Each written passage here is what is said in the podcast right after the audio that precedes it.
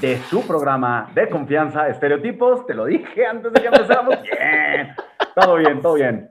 Bienvenidos, día, Estereotipos. Bienvenidos. Hoy día 13 de mayo es un día especial, es el Día de la Virgen de Fátima, para mí es especial. Y eh, pues nada, bienvenidos, Estereotipos. Nacho, ¿cómo estás, Nacho Chacón? Yo creo, y si me permites, hay otra cosa especial que quiero mencionar, y es que hoy también es cumpleaños de uno de nuestros fans destacados, que es Diego Argo. Entonces, ¿Es, este, cumpleaños de Diego? Felicidades. Es cumpleaños de Diego Argo y creo que así como lo hiciste con el pollito, sería bueno que hoy le cantaras las mañanitas también a Diego Argo. Muchas felicidades, Diego. Te mando un fuerte, fuerte abrazo. Estas son las mañanitas que cantaba el rey David. Eres un asco. Espero. Eres un asco. Hace dos programas la gente te pedía que cantaras, no cantaste. El programa pasado, como hablaban del sol, ahí sí cantaste todo lo que se te pegó la gana. Y hoy que te pido que cantes las mañanitas para un fan destacado, las recitas, eres un asco. Eh, Diego, Diego, tú sabes que no quiero yo que no quiero que se vaya la gente por con mis cantos, pero de verdad te mando un abrazo muy afectuoso. Este, sé que además, independientemente que eres un fan destacado, eres un gran tipo y te mereces lo mejor. Que sea un gran año para ti. Quiero saludar a Carlos Bárcena desde Winnipeg, Canadá, ¿cómo no? Con muchísimo gusto. Por un momento, el idiota, de yo, cuando dijiste desde Winnie, dije desde Winnie Pooh. No, desde Winnipeg, Canadá. Que un día quiero contarles la historia de Carlos, eh, este, pero bueno, un día que tengamos tiempo. Se ve que es una persona que aprecias. Yo veo que tú quieres a Carlos. Y la verdad es que te voy a decir una cosa: es, es gran tipo, pero además es un tipo bien exitoso en lo que hace y pone el nombre de México muy en alto. Pues un felicidad. Bueno, ya felicidades. dije Chacón, Gerardo Arellano, este, no te rías, Carlos, que yo no caí en su trampa absurda. Eh, Checo Galván, ¿cómo estás, Checo? Heidi, eh, Lucía de la Sierra, Leti, ya le iba a bajar con el dedo a mi, a mi pantalla de la computadora, pero no, ¿verdad? No funciona, no, no, es algo que, no funciona así. acostumbre funcionar así. Oye, voy a, el tema del día. Voy a tocar un tema que eh, escuché en las noticias el otro día y me llamó mucho la atención de una señora en Australia que tuvo un conflicto con su suegra, porque los hijos de ella, o sea, obviamente no los de la suegra, sino de la señora, eh, no querían saludar a la suegra de beso. Y la señora está haciendo un movimiento en el cual está invitando a la gente a que los niños no tengan que forzosamente saludar de beso a los adultos, y sobre todo cuando no quieren, sino que se les debe de preguntar a los niños. Y a mí se me hizo una cuestión maravillosa. O sea, ¿por qué un niño tiene que saludar de beso? Y más alguien que no quiere. Entonces, antes de que me des tu punto de vista, lo voy a dejar así de claro, para generar polémica. Yo estoy de acuerdo que los niños no tienen forzosamente que saludar de beso a los adultos si el niño no quiere. Tiene que saludar, porque es un, tema de cuestión, pero no forzosamente de, beso a nadie si el niño no quiere. Te voy a decir una cosa. Bueno, primero, antes que nada, este, Ana, nuestra productora, nos está haciendo el, feedback aquí en el, en el, WhatsApp y estoy saludando ahorita a Ana Mari García, que nos está viendo. Hola, mamá. Este, no, es tu hermana, yo creo. Eh, no es, porque mi hermana es González, igual que yo. Ah, claro, claro. Qué babas. Juan Carlos Medina, ¿cómo estás? Bueno, a ver, ahí te va mi opinión, rápida. Yo no había cosa que más odiara que una de mis abuelas me besuqueara entre olor a viejito y todo mal todo mal.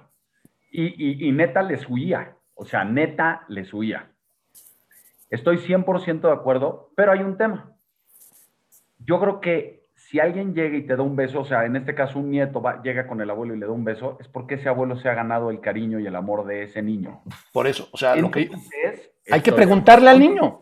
Estoy de acuerdo contigo. Tú tienes que llegar y decir, hola abuelo, hola abuela, hola tío, hola tía pero no tienes por qué forzosamente darle un beso a alguien a o, hola amigo de mis papás o amiga de mis ah, papás o lo que sea. Igual, así, ah. igual. Porque luego, no falta la tía que llega.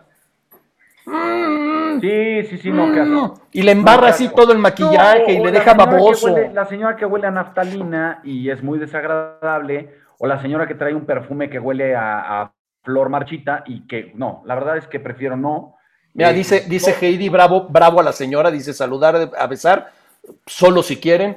Checo Galván dice, no me gusta que Chochos me salude de beso. Eh, estoy totalmente de acuerdo contigo, Checo. Aparte, Chochos es de los que deja baboso el cachete. Entonces sí es muy molesto. Este, saludos a Ligia, saludos a Juan Carlos Medina. Dice Lupina el bigote. Pues sí, el bigote. Hay muchas mujeres que les gusta que el, bigote, pero a los niños, imagínate qué molesto. Les pica. Y sobre todo cuando. Nunca, mis hijos nunca me han dicho nada de eso, fíjate. Ahora que bueno, es que los, a tus hijos evitan besarte por lo mismo. pero ese es otro tema para otro programa. No sabíamos cómo tocar el tema contigo de cómo, cómo le causas un poco de asco a tus hijos. ¿Era por eso que Ana, nuestra productora, lo sugirió este tema? Sí, sí, precisamente dijo, vamos a hablar de un tema que tenga que ver con, con los niños y creo que el tema de hoy es un tema importante. Ay, mira, ya, ya luego, luego le están echando porras. Ya salió la hermana a echarle porras a Chochos. Eso, Mari, te quiero mucho. Y como lo está poniendo en el chat, yo no voy a entrar en detalles, nada más voy a decir que es un día muy importante para Chochos porque se le dio algo muy positivo y aquí en Estereotipos le damos aplausos. Espero que toda la gente le dé aplausos y le siga transmitiendo sus vibras buena onda y positivas a Chochos porque realmente merece una, una felicitación. Y estoy de acuerdo con Lupina, el bigote, sobre todo para los niños, les puede resultar molestos, pero también no solo, y ojo, eh, esto no es un tema machista, no es el bigote de los señores a los niños. Luego hay muchas viejitas que tienen un bigote que parece alambre de púas. Que, pica. Que pica bastante. Entonces también hay que tomar en cuenta. Pero aquí lo importante es eso, la muestra de afecto tiene que ser una muestra consentida. Tiene que ser de gusto. Por eso, si algo bueno nos está dejando la pandemia, es que vamos a desaparecer el saludar de beso a toda la gente como si los conociéramos de toda la vida, nada más por quedar bien. Muera el beso formal. Muera el beso políticamente correcto. Adiós al beso. Tengo que decirte una cosa. Diga una cosa. Saludé a un señor. ¿De beso? No, no de beso. Pero lo saludé de mano y me sentí muy, muy extraño. Porque ahora, pues todo el mundo se saluda así o con el codo o así. Entonces este cuate llegó y luego, luego, y yo dije, pues se me hizo como grosero no extenderle la mano y darle la mano. Eh, pero yo creo que la pandemia va a cambiar hasta eso, hasta los saludos, incluso con la familia. Yo hoy me encontré a una ex compañera de la universidad, que hacía tiempo que no veía, y voy a evitar los nombres para cualquier cosa. Eh, me llamó mucho la atención porque dijo, ay, el otro día estuve con unos amigos en común, obviamente, a la universidad. Lo dijo con tanto gusto que ni siquiera se acordaba del nombre de uno. O sea, lo dijo mal. Y, este, y luego me iba a saludar así como muy efusiva, y yo aprovechando el, el tapabocas y todo así como que le hice el cruz, cruz, que venga el diablo y llegue Jesús, y fue de... Porque no, no, no, no, ya, no, no es necesario, tanto, tanto cariño sin sentido tiene, no tiene razón. Eh, y yo creo que ahorita lo que tenemos que hacer es empezar a sentarnos, chochos, si estás de acuerdo, porque ya se está poniendo a llorar trancas, porque ya quiere hablar de este tema, en particular de un tema muy importante que creo que tenemos que hablar de él. Tenemos que hacer no solo que hablemos nosotros los estereotipos, sino que la gente hable más del tema, que es la depresión en niños y adolescentes.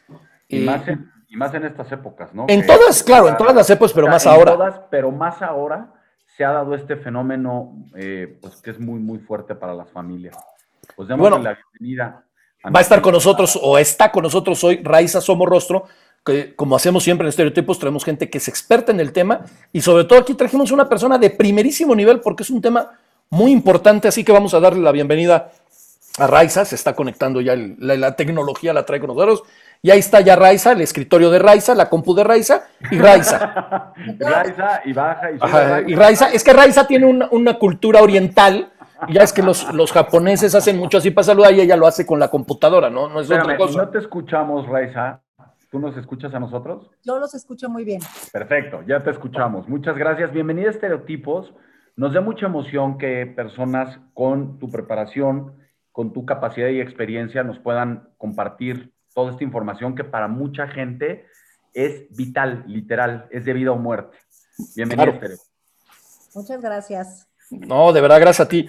Raiza, eh, vamos a empezar como siempre empezamos en estereotipos, lo, lo más importante, porque nosotros sabemos y perdón el francés, y, cuando uso francés me regaña mi estereoproductora, pero lo voy a decir porque sabemos que eres una chingona en el tema. No encuentro otro término para definirlo. Decir muy bueno se me hace poco y, decir excelente parece como cosa de oh, este, Los Simpson cuando hace este, Burns excelente. Yo sé que eres una chingona, pero para que la gente lo sepa, cuéntanos un poco quién es Raiza Somorrostro y cómo llegas a ser especialista en lo que eres especialista. Bueno, pues les voy a contar. Primero estudié psicología en la Ibero, gracias a una magnífica beca que aproveché hasta sus últimas consecuencias.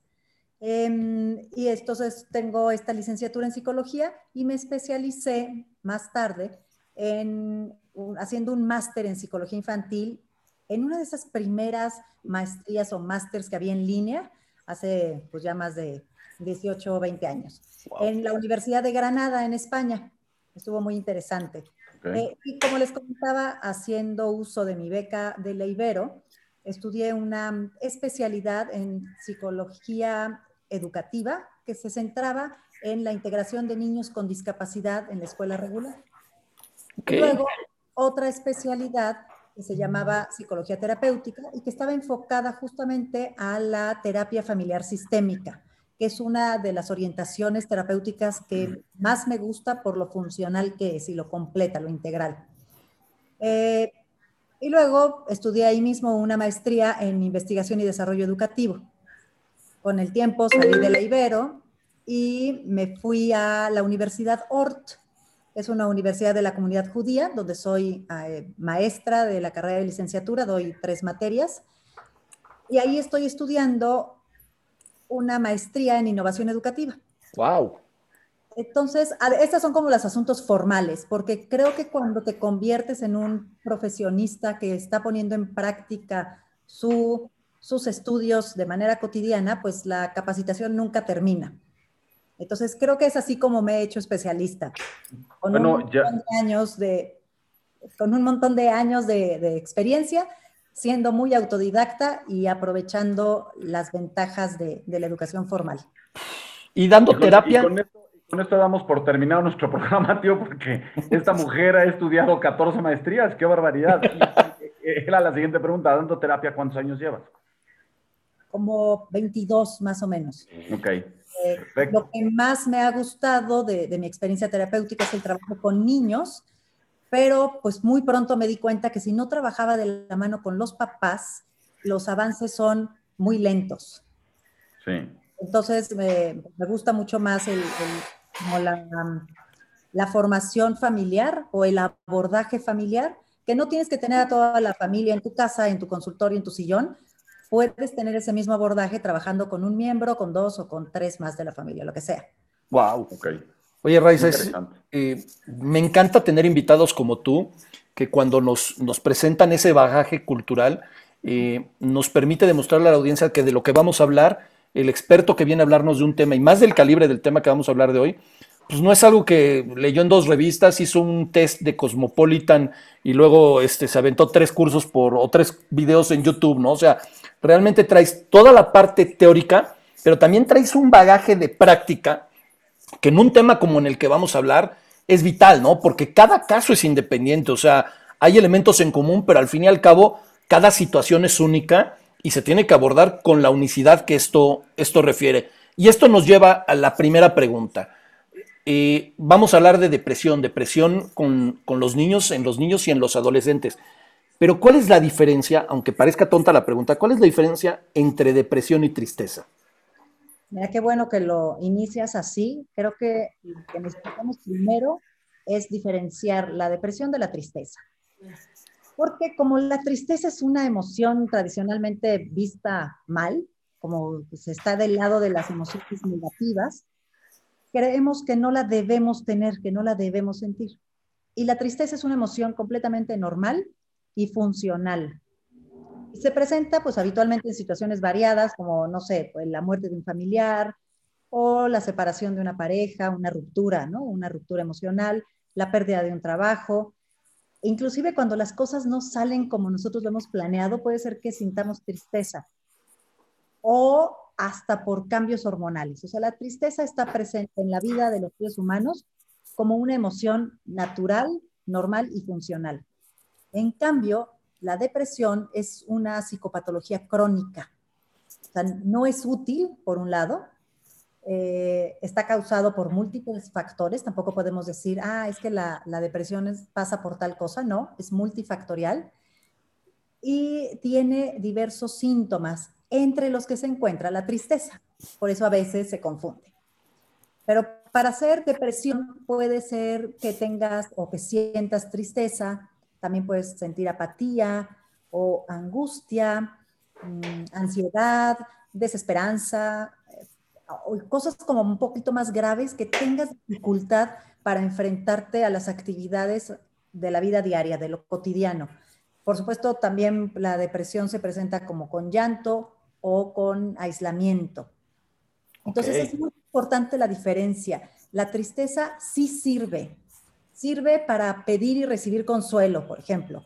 te sirve para refugiarte, para bajar un poco el nivel de energía y tener tiempo para reflexionar sobre ese evento que nos causa tristeza.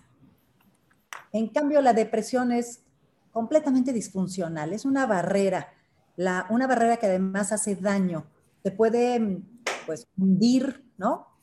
Y, pues no, no te sirve, no te sirve para nada la depresión. Por eso es importante decir que la depresión no es normal, es una psicopatología.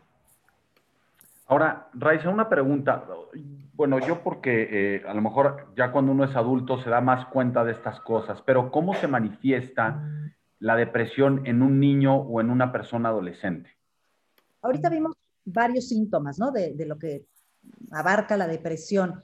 En niños, en niñas y adolescentes, los síntomas son un poquito diferentes, aunque también pueden eh, coincidir con los de las personas adultas. Por ejemplo, además de estos síntomas, es común que los niños, o sea, niños entre, vamos a pensar, entre los 6 y los 12, 13 años, para considerar como ese rango de edad la niñez, puede ser que estén más callados que de costumbre, que tengan más berrinches, también que, que los berrinches cotidianos, que estén más irritables, que se peleen con sus amigos, que bajen calificaciones, que tengan o presenten conductas regresivas. Una conducta regresiva es, por ejemplo, que se hagan pipí en la cama cuando ya no se hacían pipí. Ok. Entonces, siempre eh, los psicólogos ponemos este como apellido a, al, al, síntoma, pero que sea un cambio en lo habitual. O sea, no porque nuestro hijo sea muy berrinchudo, quiere decir que está deprimido. Solo si empiezan a haber más berrinches. Ahí sí podría ser, oh, caray, esto es una llamada de atención, algo que puede estar pasando a mi hijo. A lo mejor no más frecuencia en berrinche, pero sí más intensidad, quizás también pudiera ser síntoma también cuando cambia la intensidad o cuando cambia la frecuencia. Eh, Puede ser niños que se aíslen, eso también es común en, en, los chiquitos, que se empiecen a aislar más. ¡Wow! En, o sea, en, o sea, en tu este experiencia, por ejemplo, perdón, en tu experiencia se da más en niños o en adolescentes, o sea, en esos, en ese, en esos dos grupos de rangos de edad, ¿en dónde lo puedes notar más? Mira, yo creo que no hay mucha investigación científica eh, relacionada con la depresión en niños, como decíamos antes de salir al aire, porque la depresión infantil es un tabú. Uh -huh. Yo creo que es igual de frecuente o pudieran parecerse mucho los números, pero no tenemos tantos datos sobre depresión infantil.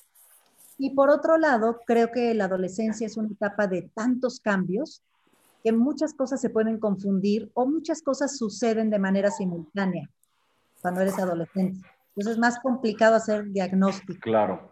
Eh, lo que sí es importante es reconocer que la depresión infantil existe. Oye, Raiz, ahorita comentabas algo que me llamó mucho la atención, que has trabajado, además, muy cercana del tema de la educación. Este, y ahorita así me vino de golpe el tema de que en todas las escuelas hay una y déjame súper entrecomillarlo, la psicóloga de la escuela, ¿no? Que es una persona para atender a toda la escuela. ¿No deberían las escuelas tener mucho más gente de, de, de o sea, más personas que sean psicólogos? Porque pues una sola persona no puede identificar, y más ahora que regresemos después de todo este periodo, todo este año que seguramente cimbró a toda la, a todos los niños y a todos los jóvenes. Pues sí, sería increíble. O sea, cuando yo trabajé de psicóloga en una secundaria, hubiera estado feliz con tener un equipo completo en el área que le llaman psicopedagógica. Pero pues tampoco es factible. O sea, creo que también hay que ser muy realistas. No todas las escuelas tienen eh, una posición económica holgada para poder contratar a más de una persona para atender a los niños en términos psicológicos. Donde yo tuve la oportunidad de trabajar, sí había psicólogo de preescolar, de primaria y yo que era la de secundaria. Y teníamos como un coordinador. Entonces, creo que en ese, en ese sentido yo fui muy afortunada al trabajar ahí. Pero no todas las escuelas lo pueden pagar Y por otro lado, no todas las escuelas lo consideran tan importante. Entonces, eh, creo que son los dos factores. O sea, ¿me estás diciendo que las escuelas no consideran importante la salud mental de los alumnos? O sea... La edad completa no considera importante la salud mental. Madre mía. Y te voy, a decir, te voy a decir que me llama la atención. Ahorita es muy fácil, entre comillas también lo de fácil, que un papá puede identificar muchos de los síntomas que ahorita decías, porque están todo el tiempo, o sea, y si tiene el interés, ¿no? Obviamente, este, porque están en todo el tiempo en la casa, ¿no? O sea, pero en el momento en que regresen a las escuelas, lo que menos van a querer hacer los papás es volver a ver a los niños, ¿no? Es como de, ya los mandamos, ya se están. Y los que más tiempo van a pasar con ellos son los maestros, son los compañeros, son, o sea, todos los que están en la escuela. Y yo creo que es muy importante que la escuela pueda empezar a identificar ciertas cosas para ayudar a los papás a decir, oye, aquí hay un foco amarillo, un foco rojo que creo que vale la pena, ¿no? Claro, pero para identificar los síntomas los tienes que conocer, eso es primero.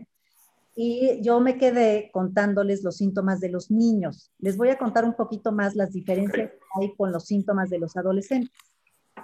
Eh, un adolescente tiene otras características y normalmente, y eso es esperable, eh, se meten más a su cuarto, ¿no? Permanecen mucho más tiempo dentro de sus habitaciones. Si esto es exagerado o cambia, puede también considerarse un síntoma de depresión. También pudiera ser un síntoma que frecuenten menos a su círculo de amistades o que cambien de círculo sin razones aparentes. También puede ser que dejen de comer o que coman más. Eh, algunas cosas más sutiles, por ejemplo, que tengan muy a menudo pequeños accidentes o que se autolesionen. Hay otras cosas un poquito más graves que a veces no los asociamos con depresión porque nos preocupa muchísimo el hecho, por ejemplo, que tengan problemas con la ley, que abusen del alcohol. Hay algunas cosas que son más graves que creemos es que se está portando mal, es que tiene unas influencias terribles con estos nuevos amigos. Es rebelde. Es rebelde, ¿no? Y luego hay otras que son em, acciones muy pequeñitas que inclusive pensamos que solamente nos están tomando el pelo, ¿no? Por ejemplo, tener flojera todo el tiempo. La flojera, la irritabilidad pueden ser síntomas que están encubriendo la depresión. La ansiedad también. La apatía, por lo tanto. La apatía sin razón. La apatía en general. O sea, creo que la, la apatía puede ser un gran síntoma de depresión en cualquier edad.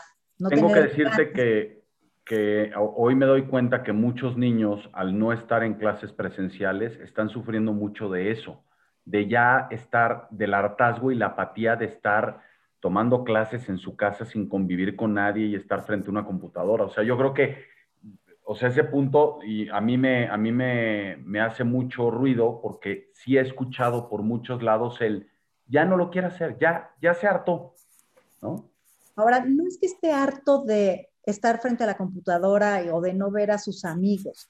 Yo creo que la situación de la pandemia es muchísimo más amplia y eso es lo que nos hace em, como destapar algunos trastornos emocionales. Si no fuera obligatorio, por ejemplo, el encierro, si no tuviéramos que estar encerrados porque hay una pandemia en el mundo, quizá pudiéramos pasar seis meses sin salir de casa. ¿no? Estoy pensando en mi caso. Yo estoy feliz aquí dentro de mi casa porque para mí casi no cambió mi vida. Pues soy muy de casa y casi todo lo hago también así por internet y, me encanta la vida casera. Pero que sea a fuerza, que esto represente un montón de, peligros, que sea un problema mundial, que haya gente que se esté quedando sin trabajo, eh, que tengamos conocidos que se enferman, que también hemos conocido personas que mueren de esta enfermedad. Creo que eso es lo que destapa la enfermedad mental, no estar pegado en la computadora. Sí. pegada a la computadora y no está dependido. Claro. Bueno, dos comentarios. Antes que nada, mandarle un, nos está saludando Jacobo Ali desde Jerusalén y nos pide que recemos por ellos y sí, definitivamente nuestra solidaridad y abrazo a, todo, a toda la gente en Jerusalén porque no la están pasando además de la pandemia, la situación no está nada bien allá, ¿no? Ese es uno. Y otro, Gerardo, Gerardo Arellano nos hace un comentario muy interesante de que sabe de, de niños y adolescentes que no es, o sea, que ya ahorita están manifestando el no querer regresar a la normalidad. ¿Eso pudiera ser también un síntoma, el, estar reacios a regresar a esa, a esa circunstancia? No creo que sea un síntoma de depresión, sino que a todos nos cuesta mucho trabajo adaptarnos a los cambios. Es una realidad de la condición humana, nos gusta lo estable y buscamos lo estable. Entonces, tenemos 14 meses acostumbrándonos a esto, lo que no queremos es cambiarlo, porque hay que adaptarnos a una nueva realidad. Hoy me, hoy me decía mi hija, híjole papá, cuando volvamos a la escuela, voy a tener que volver a madrugar. Fíjate cómo el tren, su tren de pensamiento está otra vez volviendo a lo mismo, porque pues para ellos cambió totalmente levantarse todos los días a las 6 de la mañana para levantarse a las 8, ¿no? O sea, sí, sí. Ahora, dime una cosa, Raiza. Eh, cuando te das cuenta de, un, tema de depresión, ya sea infantil o de, un adolescente, ya lo identificaste, o sea, tú estás notando estos cambios. ¿Qué es recomendable primero? Porque muchas gentes, muchas personas, perdón, quieren, a lo mejor primero van con un eh, psicólogo o con un psiquiatra, o sea, ¿qué, ¿qué, es recomendable? ¿Cuál es la diferencia entre un psicólogo y un psiquiatra en estos casos? A ver, eh, sí tenemos diferencias profesionales, la formación es completamente diferente. Un psiquiatra tuvo que haber estudiado antes medicina. Correcto. Son médicos o médicas que dentro de su especialidad eligen la psiquiatría. Ok. Entonces, un psiquiatra, eh, creo que una de las cosas más importantes como diferencia entre el psicólogo y él es que pueden medicar. Los psiquiatras son los únicos autorizados por la ley para eh, pues, soltar una receta de un medicamento psiquiátrico. Entonces, eso creo que debe quedarle claro a quienes están, nos están escuchando. Eh, un psicólogo no tiene ninguna autoridad legal ni tiene los conocimientos suficientes para poder recetar un medicamento psiquiátrico para la depresión. Muy importante. Por eso los psiquiatras son nuestros aliados cuando trabajamos con asuntos que requieren medicación. Para los psicólogos es súper importante tener a sus psiquiatras de confianza, ¿no? Eh, eso es lo primero. También hay algunos psiquiatras que después de estudiar esta especialidad se, como que se especializan aún más en algún tipo de terapia psicológica. Ok. Pero no todos lo hacen. Eso quiere decir que no todos los psiquiatras están capacitados para dar psicoterapia, no todos. Eso es bien interesante porque hay mucha gente que piensa que el psicólogo estudió toda su carrera de psicología con especialidades, todo lo que quieras, y que el psiquiatra es un psicólogo que además estudió medicina. Y no es así, es un médico que se especializó en todos los trastornos y en todas las circunstancias médicas que tienen que ver con el cerebro, vamos a decirlo así, sin ser un neurólogo. Ok cosas. Estudio trastornos psiquiátricos, sí. Ok. Oye, aquí, por ejemplo, me brinco, doy un pasito rápido atrás, pero me parece muy interesante el comentario que, que nos está haciendo Alondra Valencia. Nos dice, he escuchado que es probable que niños y adolescentes desarrollen un poco de ansiedad social cuando regresen a la escuela presencial. Eso no implica que sea una depresión, ¿verdad? No, para nada. Yo creo que es natural que muchos de nuestros niños y niñas se sientan presionados y angustiados porque van a volver al mundo social.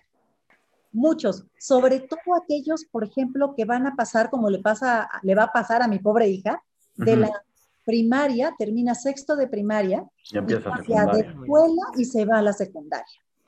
Claro. Claro que va a ser súper complicado para ella. No quiere decir que esté deprimida o que esté ansiosa, sino que está experimentando estas emociones pues es una emoción, ¿no? Exacto. Naturales, claro que es. es una emoción natural, claro. Cuando hablabas de las, de las emociones naturales, así a la cabeza, me vino la película de Intensamente, ¿no? La que presenta esas, esas emociones básicas, porque la tristeza es una de ellas, así como la alegría, el enojo, todo eso. Este. Y me lleva precisamente, que creo que sirvió esa película como para decirle a la gente, fíjate, los niños pueden vivir todo este tipo de emociones igual que las puedes vivir tú como adulto, ¿no? y y ahorita es cierto, preguntaba Chochos, oye, cuando ya identificas todo esto, ¿a quién te acercas? ¿No? Al psicólogo o al psiquiatra. Pero incluso me gustaría ver un paso atrás. Cuando el papá, o sea, el papá es, veo que mi hijo presenta los síntomas y lo agarro y lo llevo, o antes hago una cita para platicarlo con el especialista que el especialista a lo mejor es de, no, tranquilízate, tu hijo no tiene mayor problema. O sea, ¿cómo sería el proceso, digamos, el ideal? Aprovechando que diste un paso para atrás, voy a dar otro para atrás. Perfecto. Los papás, vamos a ser realistas, no necesariamente se dan cuenta, no ven los síntomas. Entonces, lo primero que yo recomiendo cuando me preguntas, ¿qué hago como papá o como mamá? ¿Cómo pido ayuda? Es que primero no hay que cerrar los ojos ante estos cambios que están frente a nosotros. No minimizar las cosas que están pasando con nuestros hijos, sea lo que sea. Hay que ser, mantenernos observadores siempre. Luego hay que recibir con mucha apertura lo que otras personas nos dicen sobre nuestros propios hijos e hijas. Es a veces insoportable. Es, doloroso, pero es importante. Sí, es doloroso, a veces te cae gorda de la persona que te dice algo de tu hijo, pero yo recomiendo que, que seamos abiertos ante estas observaciones de otras personas. Por ejemplo, nuestras amistades, nuestros familiares pueden estar notando desde afuera esos síntomas y nosotros al estar en el mismo lugar que nuestros hijos, quizá no nos hemos dado cuenta de estas sutilezas. Es como cuando crece. Yo a mi hija la veo crecer todos los días, pero a veces se va con su papá dos semanas y cuando vuelve digo, ¿qué onda? ¿Me entregaron otra niña? Esta no es la mía. y me doy cuenta de todo lo que ha crecido en muchos aspectos, desde que está más alta, de que tiene más cuerpo de jovencita, que cambió su lenguaje, porque no la vi dos semanas. Entonces, otras personas adultas o inclusive no adultas que tienen una relación con nuestros hijos que no es cotidiana, pueden estar notando desde fuera síntomas importantes. Wow. otro grupo importante pues son los profesores, las, profesoras, las autoridades escolares tienen un termómetro muy preciso sobre sus estudiantes. O sea, conocen muy bien a nuestros hijos también. Sí, sin duda. Pasan más o menos entre seis y ocho horas en la escuela los niños, o pasaban al menos antes de la pandemia.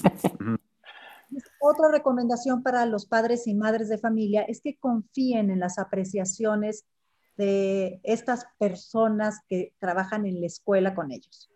Que ese es un tema bien importante porque luego le pegan al ego de los papás, ¿no? O sea, cuando llega un maestro o una maestra y les dicen, oye, es que estoy notando esto y esto, dice, seguro es porque lo odia, o y a lo mejor no, o sea, a lo mejor está experimentando ese cambio, el maestro o maestra lo ve y entonces, digo, hay, dicen, dicen que no hay peor ciego que el que no quiere ver, ¿no? Y si te están diciendo las cosas es porque algo está pasando, ¿no?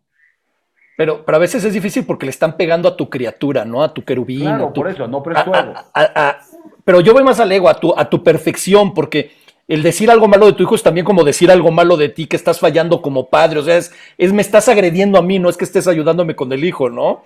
Oye, Raiza, justo con este me surge otra pregunta. Es importante fijarse como padre. Es importante abrir los ojos y abrir los oídos hacia los de afuera pero ¿qué tanto es oír y hablar con tu hijo? A lo mejor tu hijo te lo está diciendo, te lo está queriendo externar y sobre todo me imagino que entre más pequeños a lo mejor les cuesta más poderlo expresar o el adolescente por la rebeldía, es así innata a la adolescencia o la relación que ya se está dando con los papás, ya la comunicación, ¿cómo, ¿cómo trabajar el tema de la comunicación y la confianza con los hijos? Bueno, eso se hace desde que los niños nacen. Entonces sí es un trabajal. Pero pensemos que estamos centrándonos en la depresión o en la identificación de alteraciones conductuales que no nos laten.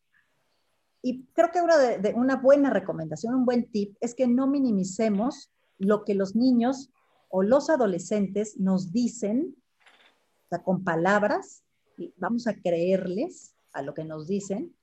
Y luego también hay que ser sensibles a los actos, a las actuaciones.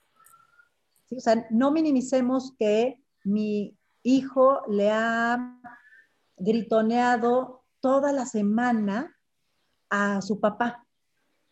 A ver, aquí hay una actuación que no está bien. En muchas ocasiones decimos, no pasa nada, hombre, es que pues su papá también siempre lo provoca. O sea, a veces justificamos muchas de las acciones que son focos rojos enormes. Entonces, creo que hay que atender siempre tanto los dichos, mamá, me siento mal, mamá, no puedo dormir. Eh, creo que inclusive hay algunos que ya tienen estos conocimientos sobre temas eh, psicológicos o psiquiátricos y que abiertamente piden terapia. Mamá, quiero ir a hablar con alguien de esto. Ay, cuéntamelo a mí, hombre, aquí hay mucha confianza. No, no. ¿Qué hacer, eh, Raiza, qué hacer cuando nosotros como papás reconocemos que algo está pasando y el adolescente no quiere recibir esa ayuda? O sea, no lo quiere reconocer, no quiere recibir. ¿Qué haces? O sea, cuando el adolescente es adolescente. Exacto, básicamente. Sí, eso es muy complicado. Pero, a ver, primero una aclaración básica que se me había olvidado. La tristeza no necesita terapia. La, depresión sí. Sí. Entonces, primero decíamos, no hay que cerrar los ojos. Luego, cuando vemos con nuestros pocos conocimientos, con el gran conocimiento que tenemos de nuestros hijos, decimos, esto no es tristeza normal, esto es depresión, sí hay que hacer algo. Y planteábamos esta posibilidad, vamos con un psicólogo, vamos con un psiquiatra, ahorita les digo como que pues qué em, caminito podríamos seguir. Cuando ya decidimos que vamos a atenderlo, es muy importante la manera en que nos acercamos a nuestros hijos para plantear esa posibilidad. Y diría lo mismo para cualquier otra cosa. No les preguntamos a nuestros hijos si se quieren bañar, ni tampoco si quieren comer, eh, y tampoco dejamos que se avienten por la ventana ni permitimos que usen el coche sin ponerse el cinturón de seguridad. ¿Cómo le haces? Pues como le haces para todo lo demás. Ejerces tu autoridad, tu amor y tu responsabilidad que tienes como padre sobre esos menores. O sea, hay que, no hay que jugarle al no sé cómo, es que se va a ofender, no sé qué, porque eso cae en la negligencia. Excelente. Excelente. es, justo el famoso de eres papá, no eres su amigo, eres su papá y el ser papá implica que a veces tengas que ser autoridad. Nos comentabas cuál es ese caminito ideal entre psicólogo, psiquiatra y todo esto, ya hasta mi perro está exigiéndolo. Pues mira, la, decisión depende de muchos factores, ¿no? O sea, entiendo, por ejemplo, que hay gente que le da miedo ir a un psiquiatra, que considera que los psiquiatras son para locos. Entonces no va a ser su primera opción, lo, puedo entender. Eh, también puede ser que no conozcamos a un psiquiatra eh, o que no confiemos en los psicólogos. Eso es súper común, lo oímos mucho. No, hombre, eso de la psicología es una tontería. Entonces, cuando un padre de familia o con una mamá o cuando cualquier eh, adulto que está a cargo de niños o adolescentes con una depresión decide voy a atenderlo, hay un montón de cosas que se mezclan, no es tan fácil tomar la decisión. Yo puedo dar como pues, unas sugerencias, pero creo que es más difícil que eso. A los mismos padres les cuesta mucho trabajo hacer esa llamada hacia un psicólogo o hacia un psiquiatra. Con otras cosas sí lo hacemos, ¿no? A mi hijo le duele una muela y corro al dentista. Ahí no me mueve nada. Sí puedo ir al dentista, sí asumo mi responsabilidad como padre.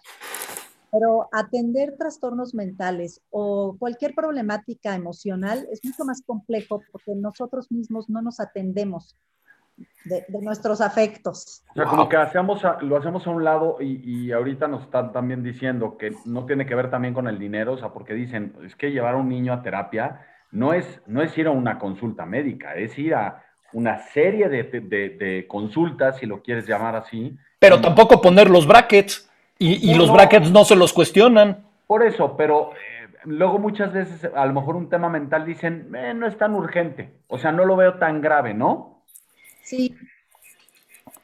Está, eh, muy normalizada la atención médica y la odontológica, por ejemplo, sobre todo en los niños, ¿no? Creo que casi todos los papás eh, no se les olvida que hay que ir a poner la vacuna, que de vez en cuando hay que llevarlos al dentista. Esas cosas no se nos olvidan tanto, pero la salud mental eh, o el, la atención a la salud mental está completamente minimizada. Eh, no, no se considera importante. creo que sí es difícil hacer eso me lleva, perdón Raiza, que dé un brinco, y está horrible que diga de un brinco por el tema que voy a mencionar, pero es cierto, ¿no? Se, minimiza la parte mental, ¿no? Y el niño tiene ya tantito chiquitos los dientes, ponle brackets. El niño ya está viendo la tele así, hay que ir a ponerle los, los lentes. Digo, no, no estoy diciendo que no se haga, ¿no? Pero, oye, veo así al niño, no, mira, llévatelo al parque de diversiones a ver si entretiene y se le quita la depre. Pero no olvidemos que una depresión podemos decir que puede terminar en un suicidio.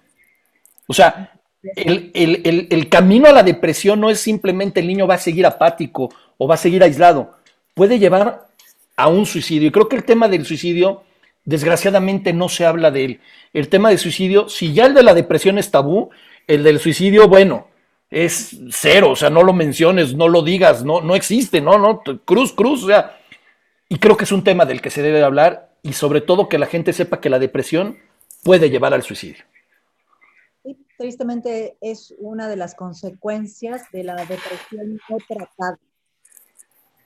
Aunque también siendo más realista, en ocasiones también, aunque haya sido tratada la depresión, puede una persona terminar con su vida eh, por, pues por, sentirse tan, tan desdichado y sin encontrarle sentido a su vida y sin encontrar salida. Sí, sí pasa. Eh, es un tema tabú, como tú dices, y por suerte no es tan frecuente. Eso también hay que decirlo. Por supuesto que tenemos que estar preocupados de que existe esa posibilidad, pero son mucho menores los suicidios en adolescentes y en niños que en adultos. No tengo los datos ahorita, no recuerdo muy bien cuál es la prevalencia de suicidio infantil en México, eh, pero yo creo que con que exista un solo caso es un tema del que tenemos que hablar y que tenemos que como que abrir la Exacto. Oye, tengo esta, esta idea o preconcepción que una persona, en este caso un niño o un adolescente, cuando te avisa, no lo va a hacer. O sea, ¿esto es cierto o es, es, es como un mito? O sea, que te dice, oye, es que estoy pensando en, o ves que está haciendo, a lo mejor se lastimó.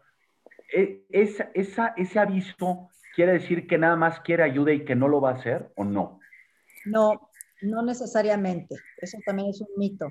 lo que sí podemos decir es que un intento de suicidio es una enorme oportunidad para la comunidad que está alrededor de esa persona, de ese niño, de ese adolescente, porque no se mató, entonces ya lo tenemos enfrente, hay que atenderlo.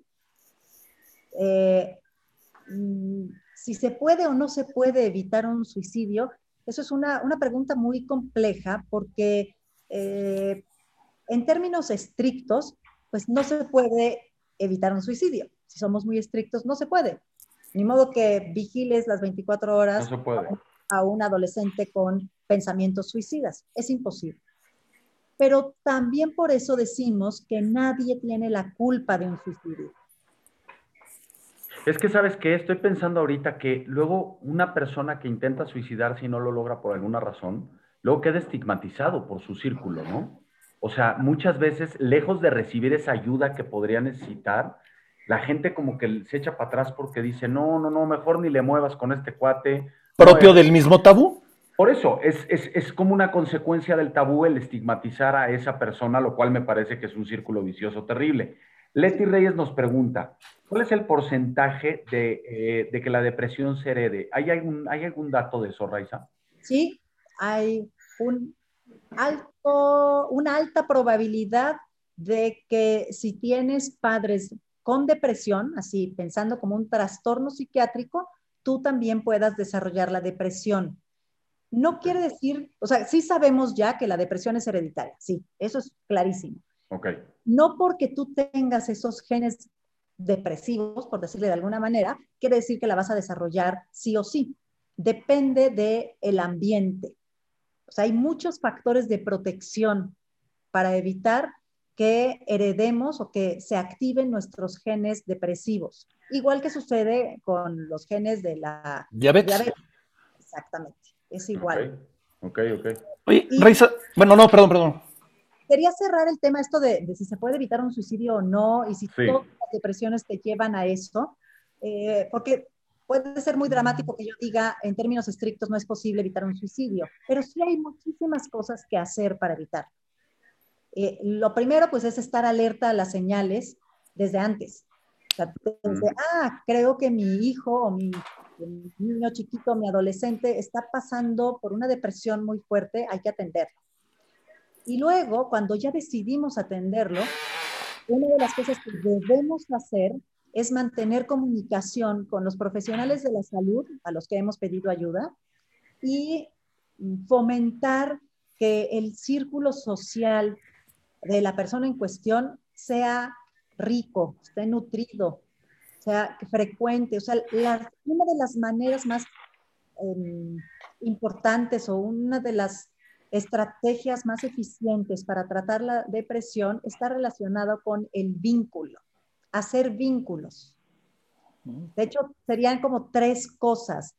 ¿Cómo atendemos una depresión? La evidencia nos muestra que hay una combinación de tres factores. Por ejemplo, la terapia psicológica es fundamental. Y ahorita volvemos al tema de los psiquiatras y psicólogos que no les he dicho cuál escoger. Em, tenemos evidencia de que para luchar contra la depresión se tienen que juntar tres factores. Uno es la terapia psicológica especializada y una medicación adecuada. Esos son como el camino hacia la recuperación. La tercera sería este establecimiento de vínculos em, sociales, emocionales, que sean de calidad.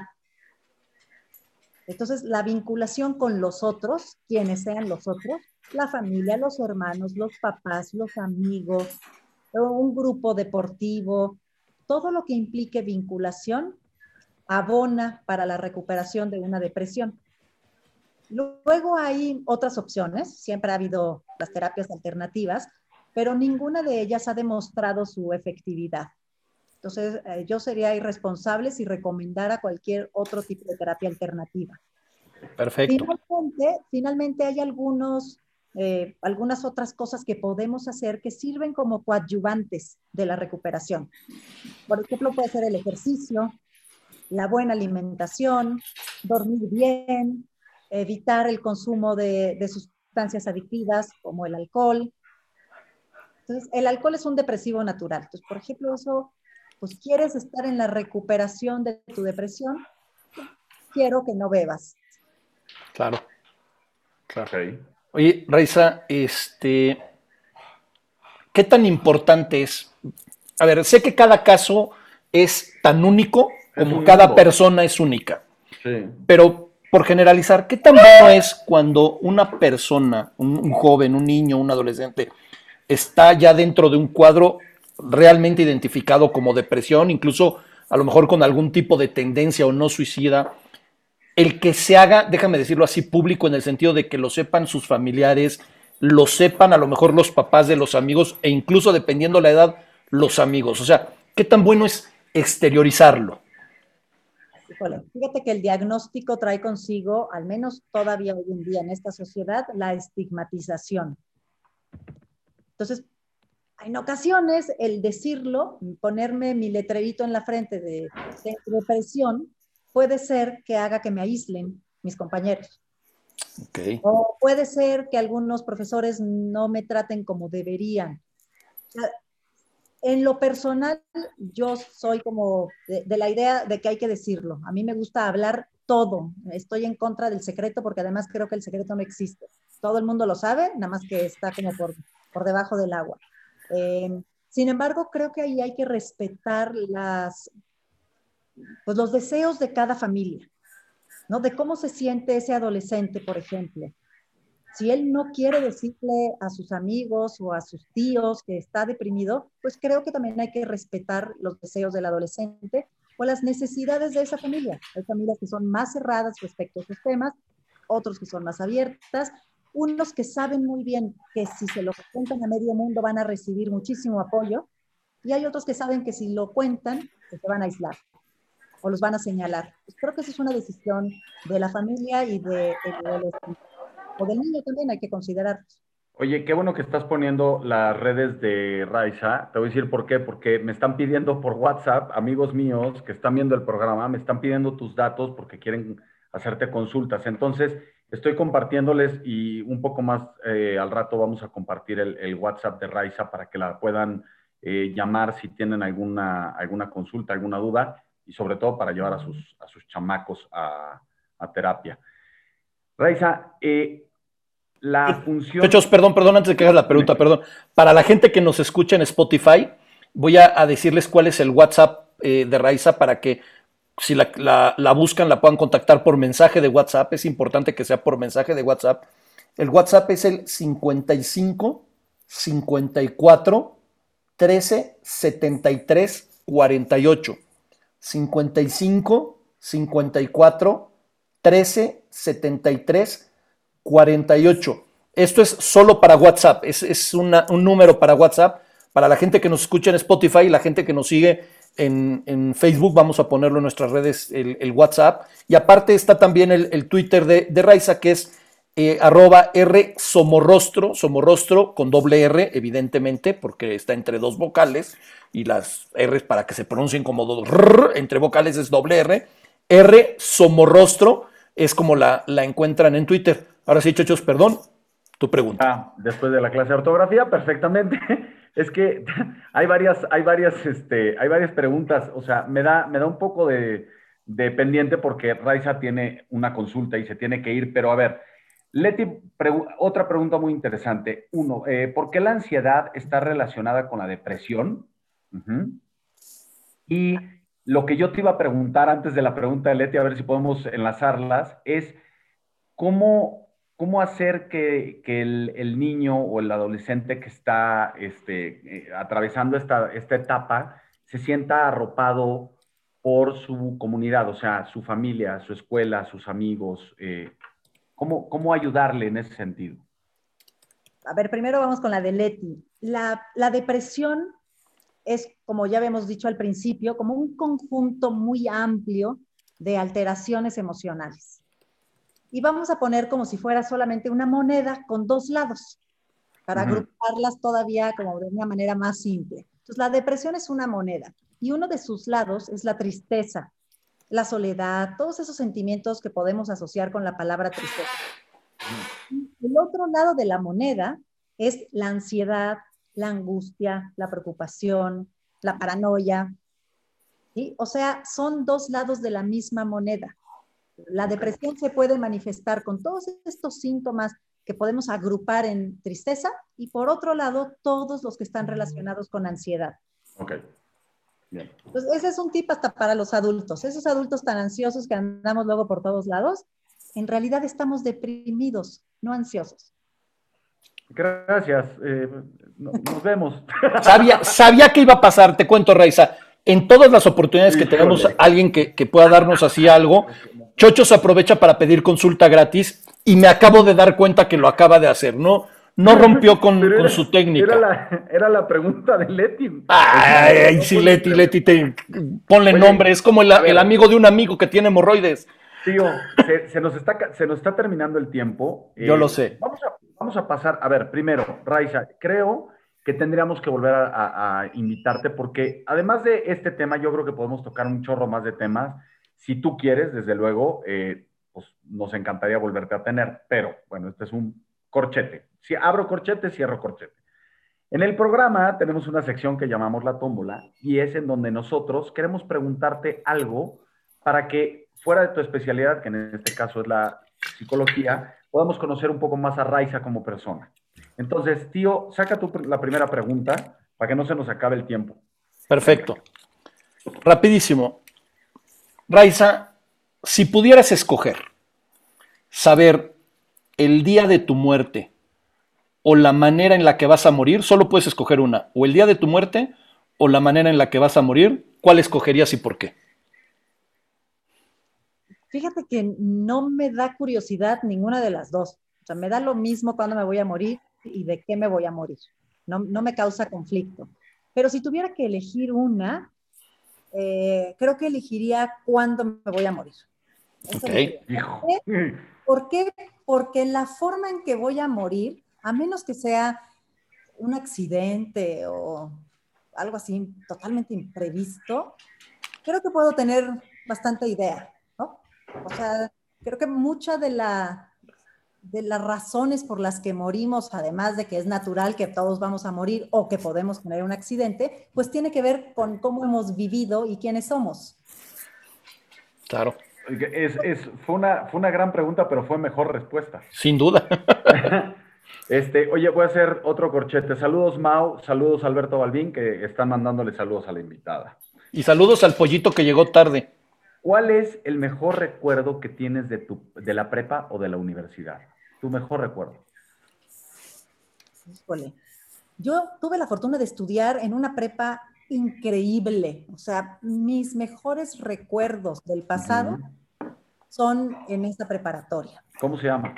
Instituto Escuela. Ok. Es una, eh, el nombre formal, el oficial es Instituto Escuela del Sur, pero todos lo conocemos como el IE. Ok. Está, está al sur de la ciudad, en la colonia Hidalgo, por allá por Insurgente Sur hasta el fondo. Pero hasta el fondo. Sí, bastante al fondo. Eh, tengo muchísimos buenos recuerdos. No puedo como elegir uno en particular. Creo que más bien es como la experiencia completa. Yo pienso en el IE y pienso en muchísima felicidad. me sentía muy a gusto con todo y que era un adolescente, con todas las broncas que puede tener un adolescente, con que era muy tímida, em, eh, que no era la popular.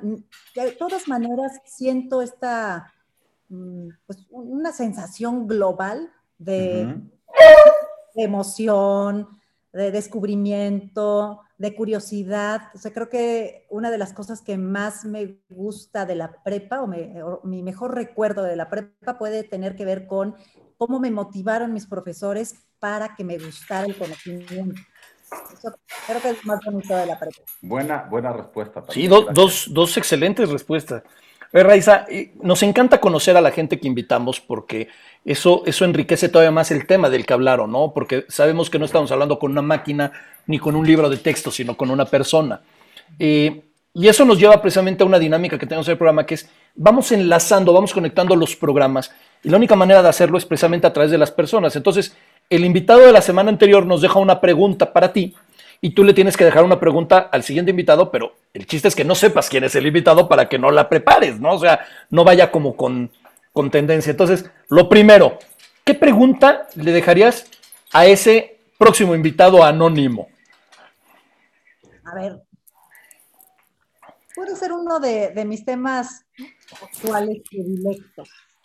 Fue una discusión que tuve hoy con mis estudiantes de, psicología y la pregunta podría ser, ¿qué acciones concretas quiere realizar en el futuro, o sea, a partir de hoy, como un, buen deseo, para no participar en el mundo machista en el que vivimos. Wow. Ok, ok. Buena. Si su invitado es hombre, la pregunta más específica sería, ¿cuáles serían las acciones para caminar hacia una masculinidad diferente, que no sea violenta y que no sea machista. Ok.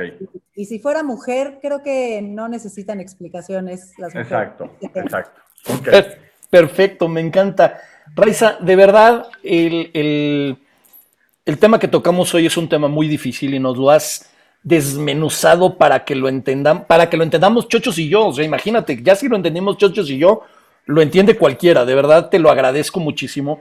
Y, la manera que tenemos, y sobre todo ahora que, la pandemia no nos permite estar cerca de nuestros invitados y, poderles dar las gracias de cerca, es hacerlo de manera eh, digital y virtual. Y es agradecerte con el diploma de estereotipos. perdón, espérate, tío, te voy a interrumpir un segundo.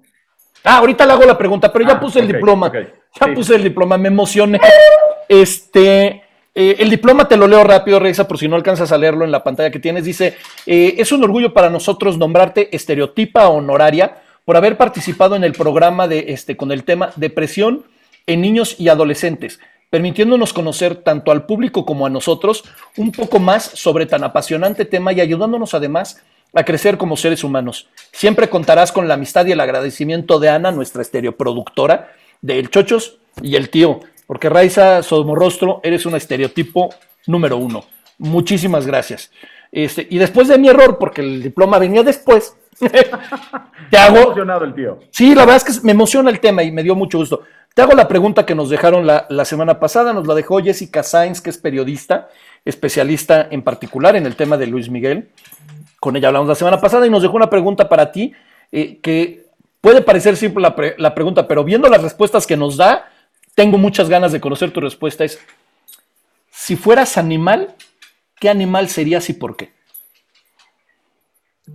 Sería algún pez, yo creo. Puedo, ser, puedo ser muy escurridiza porque me encanta el agua también y porque creo que eh, sería un pez marino, porque creo que es como, me parece la vida muy enigmática y conocemos muy poco de lo que pasa en las profundidades del mar. Yo creo que sería un pez. Nunca me hubiera esperado esa respuesta, pero es una gran respuesta. tampoco, tampoco. O sea, me hubiera esperado un tigre, una cebra, un caballo, nunca un pez. Y menos marino, porque, ojo, no es lo mismo un pez de agua dulce que un pez de agua salada. Entonces, por eso lo estás diciendo, quiero pensar. Pero, pero fíjate, hoy, hoy, hoy Raiza ya nos hizo dos referencias a películas de Pixar.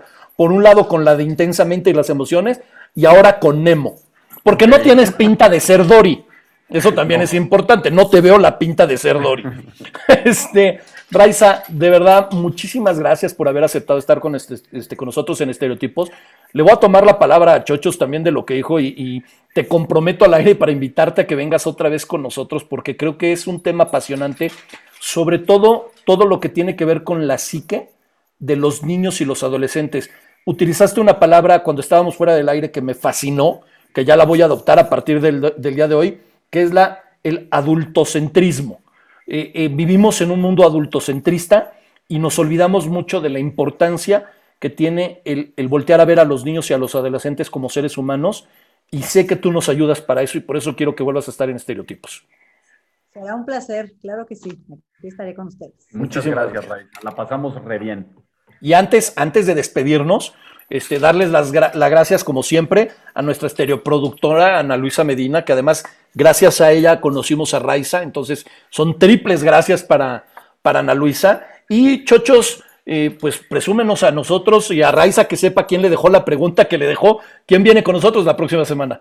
La próxima semana, si todo sale bien, vamos a tener Vamos a tener a Max Kaiser, no sé si lo ubiques, Raiza. Vamos a tener a Max Kaiser, que es un, cuate que está metidísimo en todo el tema de eh, las elecciones, de las próximas elecciones que vamos a tener en nuestro país. No se lo pierdan porque creo que es un, es un tema de responsabilidad ciudadana y que todos tenemos que asumir esto y que todos tenemos que votar el próximo 6 de junio. A mí nada más me queda agradecerte una vez más, Raiza, eh, que hayas tenido el tiempo y, hayas dado tu experiencia y compartido tu conocimiento. Muchas gracias. Luis Ernesto González, muchas gracias. Nos vemos la próxima en Estereotipos. Gracias, Raiza. Gracias a toda la gente. Nos vemos la próximo jueves, seis y media. Bye. Y